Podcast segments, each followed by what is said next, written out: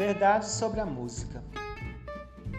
Você foi ensinado e provavelmente você acredita que sabe a verdade sobre a música, que você escuta, canta, toca e compõe.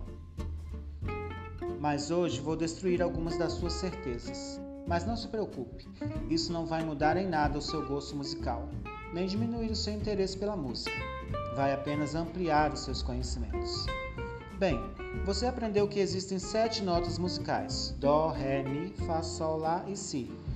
E que com essas sete notas construímos todas as músicas que existem. Então, a confusão começa aí. Primeiro, que no sistema tonal não existem apenas sete notas, mas doze, pois a escala maior é dividida em doze semitons. Segundo, que isso se trata de uma convenção criada para tornar a música algo mais amigável e que pudesse ser praticado por qualquer pessoa. Na verdade, se formos pensar cientificamente, existem infinitas notas musicais, já que as frequências sonoras não se limitam àqueles 12 sons da escala natural.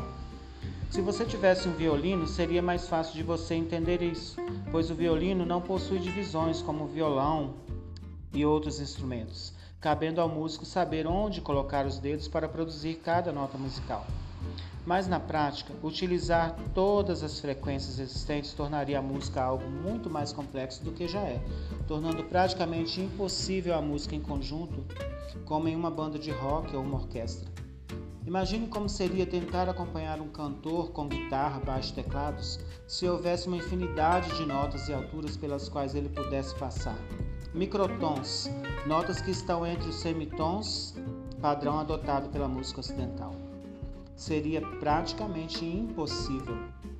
Assim, o sistema tonal foi criado com o intuito de democratizar o acesso à música e funcionou tão bem que hoje em dia as pessoas o veem como a verdade absoluta. Pensam que ele é uma coisa natural, como se fosse a lei da gravidade ou a duração do dia ou do ano.